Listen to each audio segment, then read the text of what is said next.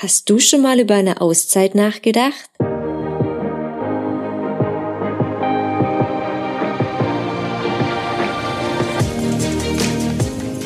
Hi, schön, dass du reinhörst bei meinem Podcast Auszeit, raus aus dem Alltag. Mein Name ist Patricia und zuallererst möchte ich allen Müttern da draußen einen wunderschönen Muttertag wünschen. Und von ganzem Herzen grüße ich natürlich auch meine eigene Mutter, kommen wir nun zu meinem heutigen Gast Silke. Ich habe Silke im April 2013 kennengelernt und zwar als ich anfing, für Thomas Cook auf Madeira zu arbeiten. Dort löste ich sie sozusagen ab. Silke ist genau wie ich gelernte Industriekauffrau und sie entschied sich nach ein paar Jahren Arbeit, sich eine kleine Auszeit zu gönnen. Erfahre in dieser Episode, wo es sie hin verschlug, was sie dort machte und warum sie nach der Auszeit ihren Job kündigte und anfing, im Ausland zu arbeiten. Viel Spaß beim Zuhören. Also es ist ja jetzt schon ein paar Jahre her, seit du dir eine Auszeit gegönnt hast, aber ich denke, die Erinnerung daran, die ist nach wie vor präsent. Also nehme ich jetzt einfach mal an, denn sowas vergisst man nicht so schnell. Du entschiedst dich ja zunächst dafür, bei einem Hilfsprojekt in Brasilien zu arbeiten.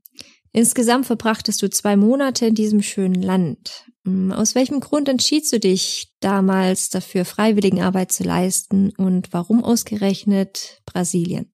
Ja, das ist eigentlich ganz einfach zu beantworten. Also vorneweg, ich habe acht Jahre in einem Büro gearbeitet, gelernt bin ich Industriekauffrau und mir hat so ein bisschen der Kontakt zu Menschen gefehlt. Hinzu kam, dass es gerade die Zeit war von der Wirtschaftskrise. Es war gerade so 2010 rum und ich war noch in der Fortbildung und dann habe ich mir sozusagen als Bonus gesagt, wenn ich die Fortbildung bestehe, dann machst du dir deinen großen Traum wahr. Und dann habe ich meinen ganzen Urlaub aufgespart. Das waren sechs Wochen plus noch zwei Wochen Überstunden. Und dann habe ich gesagt, gut, zwei Monate nehme ich mir Auszeit. Und Brasilien deshalb, weil als ich klein war, hat mein Onkel mir mal so eine kleine Christusstatue aus Rio mitgebracht. Und ich weiß noch, dass ich immer zu meiner Mama gesagt habe, Mama, Mama, wo ist das? Ich möchte da unbedingt hin. dann habe ich gesagt, gut, das ist jetzt meine Chance.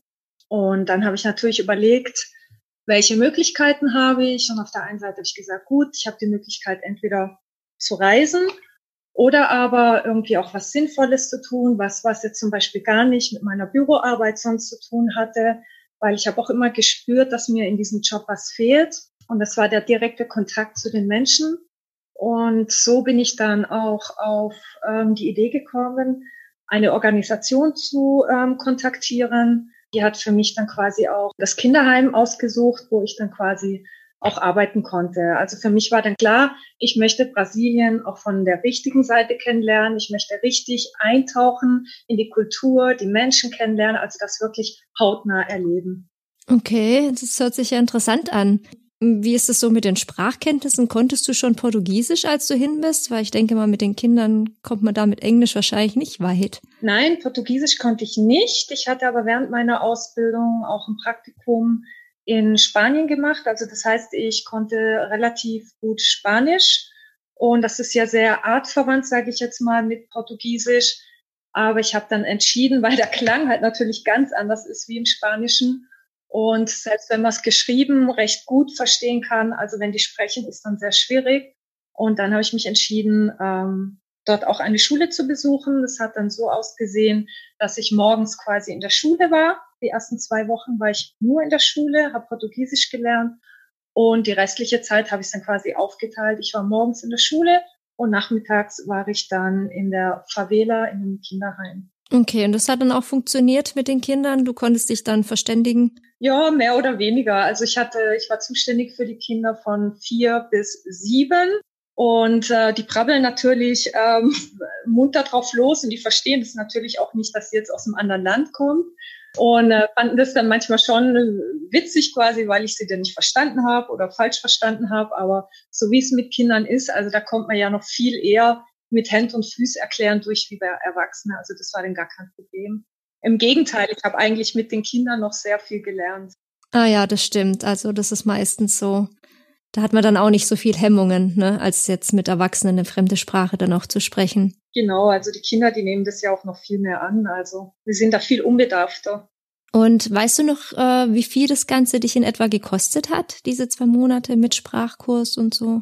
Oh je, also eine genaue Zahl kann ich nicht mehr sagen, aber das teuerste mit waren natürlich die Flüge, weil es war auch nicht so einfach nach, also ich war in Masayo, das ist in der Nähe von Recife, da war es auch nicht ganz einfach hinzufliegen. Das heißt, ich habe vier Flüge insgesamt gebraucht, also hin und zurück dann auch natürlich wieder und dann noch Sprachkurs und alles. Also ich glaube, ich lag so circa bei vier, viereinhalbtausend Euro ja, aber das geht ja auch. Genau. Das hält sich noch im Rahmen, ja. ja. Also der Vorteil war natürlich auch dadurch, dass man natürlich auch die soziale Arbeit gemacht hat.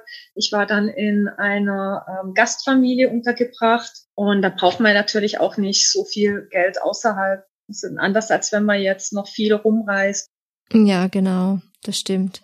Und ähm, genau, jetzt sagtest du, du seist ja vormittags äh, immer in der Schule gewesen und nachmittags dann bei den Kindern.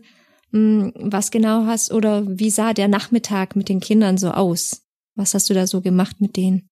Also wie gesagt, das waren Kinder im Alter von vier bis sieben. Entweder haben wir uns aufgeteilt, mit den kleineren haben wir natürlich dann gemalt, gespielt. Ähm, teilweise haben die dann natürlich auch Essen gekriegt, haben wir mit denen gegessen zusammen. Und dann natürlich mit den sechs, siebenjährigen haben wir natürlich schon angefangen, das Alphabet zu lernen, so kleinere Rechenaufgaben, eins plus eins, ja, also es hat sehr viel Spaß gemacht. Mhm, ja, cool. Und hattest du irgendwelche Erwartungen an deinen Auslandsaufenthalt dort oder und wurdest du eventuell auch enttäuscht? Oder war alles gut? Erwartungen, ich war neugierig, also großartige Erwartungen habe ich mir irgendwie gar nicht gemacht. Ich habe mich einfach nur wahnsinnig auf diese Auszeit gefreut, auf das was anderes machen, was anderes sehen, mein Traum war machen. Mh, hm, enttäuscht kann ich eigentlich auch nicht sagen, weil ich muss ehrlich sagen, dass sehr viel schlechte Gerüchte über Brasilien kursieren. Also mir hat man erst eher Angst gemacht, so von wegen, oh, alles Verbrecher, du kannst da als Mädchen nicht allein runterfliegen. Und ich muss ganz ehrlich sagen, also ich hatte so viel Glück, ich habe so viel tolle, liebe, warmherzige Menschen kennengelernt. Also ich wurde eigentlich nicht enttäuscht oder ich wurde eigentlich nur bereichert in dem Sinne, und das ist natürlich auch toll. Aber hattest du letztendlich Angst, als du alleine runter bist? Weil lässt man sich ja manchmal schon so ein bisschen beeinflussen, wenn andere so reden, ne? Ja, muss ich zugeben, leider. Wobei vielleicht ist es auch gut, ne, weil ich denke schon, dass eine gewisse Vorsicht gegeben ist, also dass man vorsichtig sein muss. Ich sage jetzt nicht, dass Brasilien überhaupt nicht gefährlich sein kann. Natürlich ähm, informiert man sich vorher auch mit dem Auswärtigen Amt etc und was man äh, natürlich machen sollte, was man nicht machen sollte in dem Land. Aber das sind eigentlich auch mehr oder weniger Dinge, die man hier in Deutschland jetzt auch nicht macht. Also in Deutschland laufe ich in einer Großstadt auch nicht nachts um ein Uhr allein irgendwo rum. Ne? Und genauso wenig, also wir wussten dann auch genau, wann wir aus dieser Favela raus mussten. Also wenn es dämmerig wurde, so ach, halb fünf spätestens mussten wir mit dem Bus quasi auch raus. Ne? Ja, krass. Ja, und gar, gibt es irgendein Ereignis, das dir jetzt besonders in Erinnerung geblieben ist? Also weil es vielleicht so schön war oder so rührend oder vielleicht auch witzig? Oh je, einige, ja. Also ein, eins ist natürlich das, wo ich dann wirklich ähm, in Rio an der Jesus-Statue oben stand und den wundervollen Blick runter auf Rio de Janeiro hatte, ne, und das quasi so, ja, ich habe es geschafft, ich bin da, wo mein Onkel war, das war, wo ich immer von geträumt habe, quasi, ist natürlich dann schon ein ganz toller Moment. Muss ich auch noch dazu sagen, weil Masayo und Rio liegen natürlich weit auseinander. In Rio war ich, bevor ich diese ganze Hilfsarbeit angefangen hatte, vier Tage. Und was mir auch noch sehr, sehr stark in Erinnerung geblieben ist, ähm, das Miteinander mit den Kindern. Also wie warmherzig die Kinder sind, mit wie wenig die sich ähm, zufrieden gegeben haben, ne? wie offen die waren. Und obwohl die manchmal wirklich in schlimmen äh, Verhältnissen gelebt haben, waren die so aufgeweckt, so, so fröhlich. Also ich kann, ich kann es gar nicht in Worte fassen. Also ich war sehr, sehr positiv überrascht und ja, und das war natürlich auch ein sehr starker Wehmutstropfen sozusagen, als ich dann wirklich gegangen bin. Ne? Die haben dann noch Geschenke für mich gebastelt und dann an meinem letzten Tag kamen die alle auf mich zu und Tia, Tia und haben mich alle umarmt und ja, also das war, ich bin wirklich ähm, mit zwei weinenden Augen gegangen. Es war nicht ganz einfach, ja. Und das glaube ich. Aber es bestimmt auch ähm, traurig für die dann so gewesen. Ne? Also da gewöhnt man sich dann an eine Person und dann geht sie halt wieder. Ja, klar.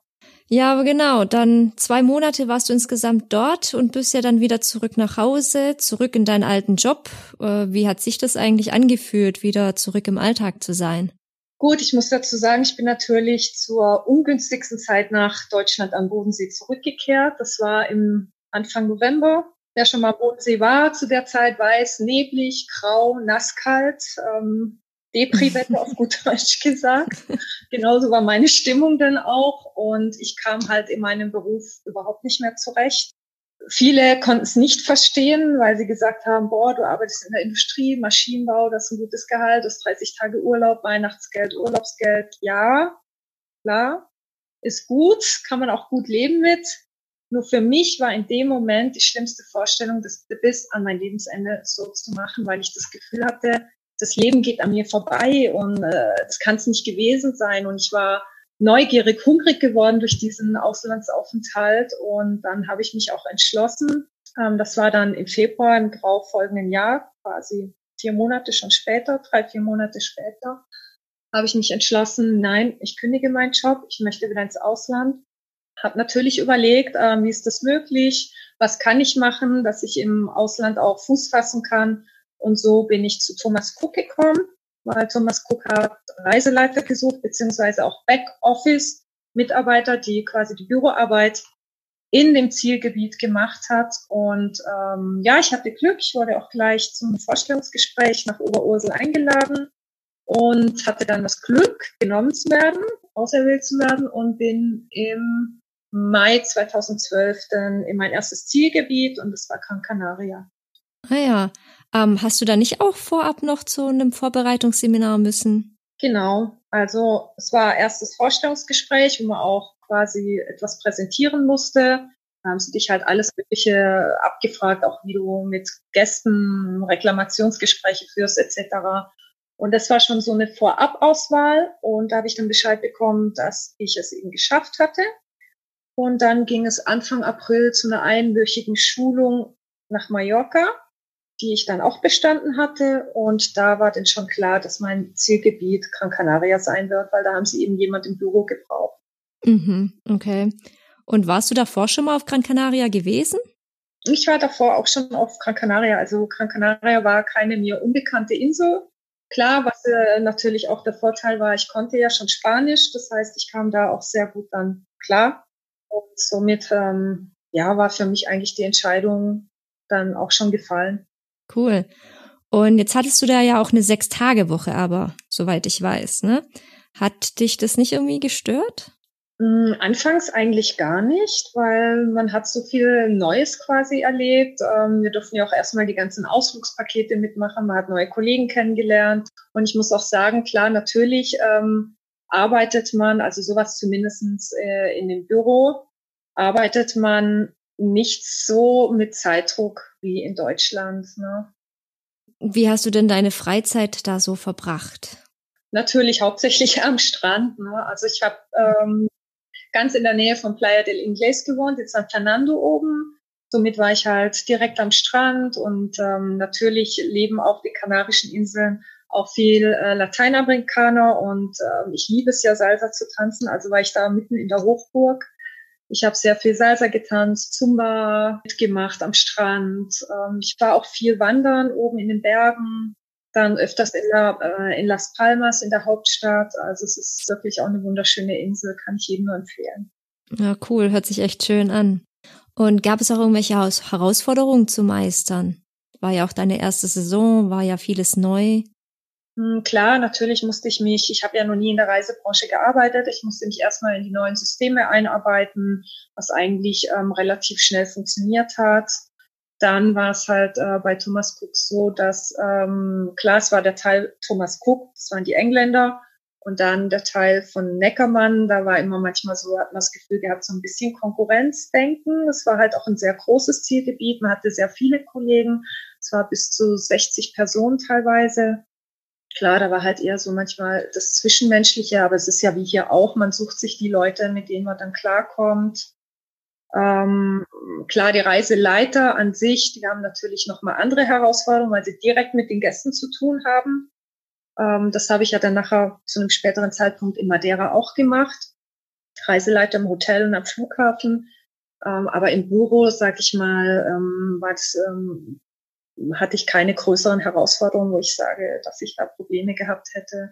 Das Einzige, was war, ist, dass mein ähm, Vorgesetzter lange krank war und somit hatte ich aber die Möglichkeit, ähm, sehr viele Sachen zu machen, was eigentlich nicht mein normaler Bürojob gewesen wäre. Das heißt, ich habe die ganze Organisation für die Reisegruppen hier in Deutschland gemacht, die in das Zielgebiet gekommen sind. Das heißt, ich habe mit denen Ausflüge organisiert, war in den unterschiedlichen Hotels unterwegs. Wir haben das Essen dort natürlich ausprobiert und alles. Also das war eine ganz tolle Zeit und eine tolle Erfahrung für mich. Klar, natürlich aufgrund eines traurigen Ereignisses von meinen Vorgesetzten, aber für mich war es halt eine Herausforderung oder eine Bereicherung in dem Sinne, weil das eigentlich nicht zu meinem Aufgabengebiet gehört hätte und es einfach toll war. Ja, es hört sich echt cool an, weil so bist du ja dann noch aus dem Büro rausgekommen, auch etwas, ne? Ja, genau. Ja. Ja, genau. Du hattest dann im, im Anschluss nach Gran Canaria, bist du nämlich dann nach Madeira. Das ist ja auch da, wo wir uns dann kennengelernt haben, letztendlich. Wie, wie hat's, wie war es für dich, auf Madeira zu sein? Das war dann auch das erste Mal für dich, nehme ich an, ne? Ähm, ja, in Madeira war ich das erste Mal. Ähm, Madeira fand ich eine wunderschöne Insel. Also wirklich, ich war am Anfang wirklich geflasht von, von dieser Farbenvielfalt, Blumenvielfalt, also wirklich toll. Und da habe ich auch am Anfang im Büro gearbeitet für Thomas Cook. Dann hat es mir aber so gut gefallen und wir müssen ja oder wir mussten von Thomas Cook immer nach einer gewissen Zeit die Destination ändern. Und dann musste ich eigentlich ja, wäre meine nächste Destination Ibiza gewesen. In Ibiza wurde aber eine Stelle gestrichen. Somit hing ich ein bisschen im Nirvana und dann hat eine Kollegin von TUI gesagt, wir suchen jemand und dann bin ich nochmal in Madeira geblieben, aber richtig als Reiseleiterin. Das heißt, das, was ich vorher schon gesagt hatte, ich war für Hotel und auch für Flughafen dann zuständig, richtig vor Ort mit den Gästen. Mhm. Hat dir das besser gefallen, als dann nur im Büro zu sitzen? Anfangs fand ich es ähm, toll, aus dem Büro draußen zu sein, äh, Bewegung zu haben, aber ich muss dann schon sagen, ähm, Hut ab, was die für einen Job leisten, weil es ist sehr stressig. Wie gesagt, du hattest vorher angesprochen, die Sechs-Tage-Woche, ja. Und es ist halt so, du hast halt mittags kurz Pause, aber in der Pause hast du eigentlich keine Pause, weil dann musst du noch ins Büro die ganzen Listen für die ähm, Flugmappen quasi, für die Abflüge sortieren, in die Hotels dann bringen. Also im Endeffekt hat man von morgens sieben bis abends acht Uhr gearbeitet. Also es war wirklich mega stressig und ähm, ja, also wie gesagt, das macht man ein, zwei Jahre, sag ich jetzt persönlich. Und ähm, das war auch der Grund, warum ich dann nach Deutschland zurückgekommen bin, weil ich dann einfach, mir hat mein ähm, soziales Umfeld dann einfach auch gefehlt. Ne? Mhm. Das heißt, ähm, wann bist du dann zurück nach Deutschland? Also wie, wie lange warst du noch insgesamt auf Madeira? Eineinhalb Jahre. Also ich bin 2014 wieder nach Deutschland zurückgekommen. Okay. Und wie, wie du gerade gesagt hast, hattest du dich ja bewusst dann auch dazu entschieden, ne? Das heißt, wie hast du dich aber dann gefühlt, als du wieder zu Hause warst? Weil ich meine, das ist doch wieder ein ganz anderes Leben irgendwie. Man kann es ja nicht so mit Madeira und Gran Canaria vergleichen und vor allem auch nicht mit dem Job, den man ja da hatte. Nee, absolut nicht. Ähm, mein Vorteil war, als ich zurückgekommen bin nach Deutschland, war es dann gerade Sommer, Anfang von der Sommerphase. Es war auch so Mai gerade rum, wo ich zurückgekommen bin. Und ähm, ich habe gleich einen Job in einem Reisebüro gefunden. Somit hatte ich dann noch so ein bisschen dieses Feeling, sage ich jetzt mal. Ne? Also es war jetzt nicht so schlimm wie von Brasilien, wo ich im November heimgekommen bin. Ich hatte äh, einen tollen Sommer erlebt, ähm, habe in der Reisebranche gearbeitet. Es war eine Gruppen- und Gruppenreiseveranstalter und somit ähm, konnte ich mich auch immer wieder auf Gruppenreisen bewerben als Reiseleiterin sozusagen, als Begleiterin für ähm, die Personen. Es waren meistens ältere Personen, die sie natürlich auch nicht so auskannten am Flughafen mit Check-in etc. Da war immer eine Person vom Reisebüro dabei, die unterstützend tätig war. Und so war ich auch dreimal mit diesem Reiseunternehmen dann noch im Ausland. Und somit konnte ich quasi mein Fernweh auch immer noch ein bisschen stillen. Ja, das ist auch toll, ja, wenn man das so verbinden kann mit der Arbeit.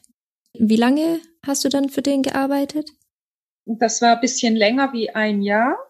Und dann habe ich gewechselt zu ähm, einer internationalen Klinik hier am Bodensee in der Verwaltung, wo ich natürlich auch ja bessere Aufstiegsmöglichkeiten sozusagen hatte und vor allem ich konnte auch meine ganzen Fremdsprachen anwenden, weil ich hatte Angst, dass ich die komplett vergesse oder verliere sozusagen, weil ich habe natürlich dann in dem Reisebüro nur mit deutschen ähm, Gästen zusammengearbeitet. Das heißt, ich habe kein Englisch, kein Spanisch, kein, kein Portugiesisch, nichts mehr, kein Französisch nicht mehr gebraucht.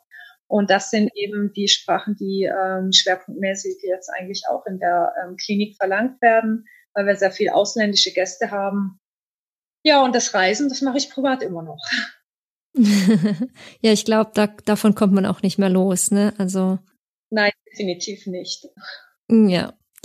Ähm, gibt es irgendwas, das du jetzt im Nachhinein eventuell anders machen würdest, sei es ähm, an deine Zeit in Brasilien oder auch so in der Zeit, in der du für den Reiseveranstalter gearbeitet hast? Wünschst du dir manchmal, du hättest vielleicht doch irgendwie mehr Zeit nur zum Reisen alleine gehabt oder irgendwie sowas? Klar, natürlich denkt man immer, ja, hättest das noch anschauen können, hättest mehr Zeit gehabt, hättest mehr Geld gehabt. Aber äh, im Nachhinein denke ich, ist es immer leicht zu sagen, ja, ich hätte vieles anders gemacht. Ich glaube, also das Einzige, was ich gerne anders gemacht hätte, ist, ich wäre gerne wirklich, die Auszeit in Brasilien hätte ich gerne länger genommen. Aber gut, das ist halt auch alles eine finanzielle Geschichte. Ne? Es geht halt nur im Rahmen des Möglichen, sage ich jetzt mal. Und ich bin froh, dass ich es überhaupt gemacht habe, ähm, weil mein Wunsch war das ja eigentlich schon immer nach meinem Abitur. Dann ging es aber aus familiären Gründen nicht. Und dann war ich ja auch schon fast, ja, doch 30 war ich, als ich den Entschluss gefasst habe. Und da habe ich mir dann halt auch gesagt, entweder jetzt oder nie. Ne? Und somit bin ich echt froh, dass ich die Kurve auf jeden Fall noch gekriegt habe und mir diesen Wunsch noch erfüllt habe. Mhm. Ja, das glaube ich dir. Hm, meinst du, du würdest sowas in der Art nochmal irgendwann machen in der Zukunft? Dir nochmal irgendwie eine Auszeit nehmen, um nochmal irgendwelche Reiseträume zu erfüllen? Hm, also Reiseträume erfüllen auf jeden Fall. Ob ich ähm, nochmal den Job deswegen kündigen würde, weiß ich jetzt ehrlich gesagt nicht. Ist schwierig zu sagen, weil klar, mit zunehmendem Alter, denke ich, ist es auch immer schwierig, dann wieder äh, in den Job reinzufinden, einen Job zu finden, der einem gefällt. Deswegen eine längere Auszeit kann ich momentan, also momentan nein, aber wer weiß, das ändert sich ja auch immer wieder, wie man ähm, über alles denkt. Ne? Ja, das stimmt. Was ich auf jeden Fall immer machen werde, ist ja, im Urlaub auf jeden Fall reisen. Ne? Deswegen hoffe ich auch, dass sich die ganze Situation mit Corona jetzt demnächst mal wieder regelt oder dass es endlich verschwindet, weil eigentlich wollte ich dieses Jahr nach Peru. Mein Geburtstag in der Türkei hat schon nicht stattgefunden. Und in Peru wird im September wahrscheinlich auch nicht stattfinden. Das war auch noch mein großer Traum, einmal am Machu Picchu zu stehen. Aber das sieht für dieses Jahr schlecht aus. Naja, es läuft auch nicht weg. Nächstes Jahr ist ein neues Jahr. Wer weiß, was da so ist, was genau. da so genau. kommt. Ja, ähm, dann komme ich eigentlich auch schon zum Schluss, aber ich hätte natürlich noch eine letzte Frage. Und zwar hast du einen Tipp an all die da draußen, die noch davon träumen, sich eine Auszeit zu nehmen, sich aber bisher noch nicht getraut haben? Also mein, Tra äh, mein Tipp lautet, sich trauen. Also es, man kann dadurch eigentlich nur gewinnen. Man darf keine Angst haben. Ähm, man gewinnt dadurch auch so viel Lebenserfahrung. Gerade wenn man allein auch mal im Ausland irgendwie auf eigenen Füßen stehen muss. Und ähm, was ich jetzt auch zum Beispiel in Brasilien erfahren habe, ist einfach, die Menschen sind ja auch offener auf der Straße. Also ich fand, wenn du irgendwie ein Problem hattest oder so, die Leute haben dir viel eher weitergeholfen, die haben dich gegrüßt, egal ob du im Bus warst, ob du im Fahrstuhl warst. Das waren Dinge, die ich jetzt hier ja von Deutschland so gar nicht gekannt habe. Also ich kann jedem nur klar, ich habe natürlich auch sehr gute Erfahrungen gemacht, aber ich kann jedem nur sagen, wenn er so einen Traum hat, man hat nur das eine Leben, man sollte sich das erfüllen. So, ich hoffe, dir hat diese Episode gefallen und wenn dem so ist und du es bisher noch nicht gemacht hast, dann abonniere doch am besten gleich mal diesen Podcast, damit du zukünftig keine weiteren Episoden mehr verpasst. Und vielleicht kennst du ja auch jemanden, von dem du der Meinung bist, dass ihm oder ihr dieser Podcast gefallen könnte, dann empfehle ihn doch einfach mal weiter. Über eine Bewertung auf iTunes bzw. Apple Podcast würde ich mich auch sehr freuen. Und vergiss nicht, ich bin auch auf Instagram vertreten. Du findest mich unter Auszeit-Podcast. Du kannst mir gerne folgen und falls du auch irgendwelche Anregungen hast, kannst du mir dort eine Privatnachricht schicken. Ich wünsche dir noch einen schönen Sonntag und bis nächste Woche. Ciao!